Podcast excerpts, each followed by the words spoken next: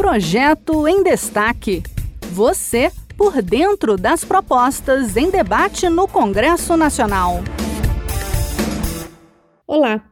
Traçar estratégias para se defender e, ao mesmo tempo, avançar e chegar ao território do oponente pode ser divertido, mas o xadrez vai além do entretenimento. O jogo contribui para o desenvolvimento cognitivo, aumentando a concentração, a memória e a capacidade de resolução de problemas.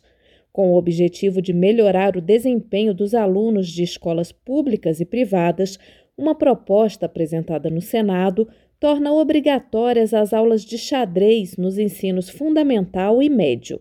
Os detalhes a gente acompanha na reportagem de Luana Correia, da Rádio Senado. O projeto acrescenta a obrigatoriedade do ensino de xadrez à Lei de Diretrizes e Bases da Educação Nacional. A ideia da autora, senadora Nilda Gondim, do MDB da Paraíba, é levar a prática do xadrez às escolas públicas e privadas, com o objetivo de melhorar o desempenho acadêmico dos alunos dos ensinos fundamental e médio.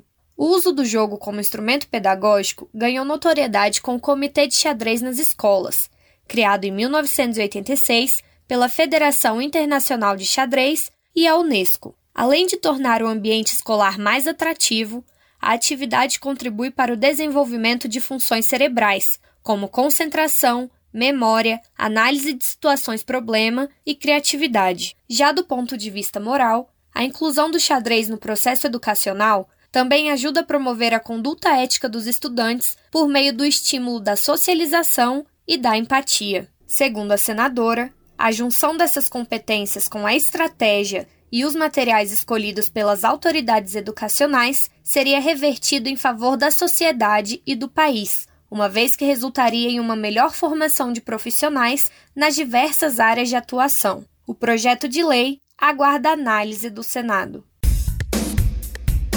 Este foi o projeto em destaque. A cada edição, a gente traz uma proposta em análise no Congresso Nacional.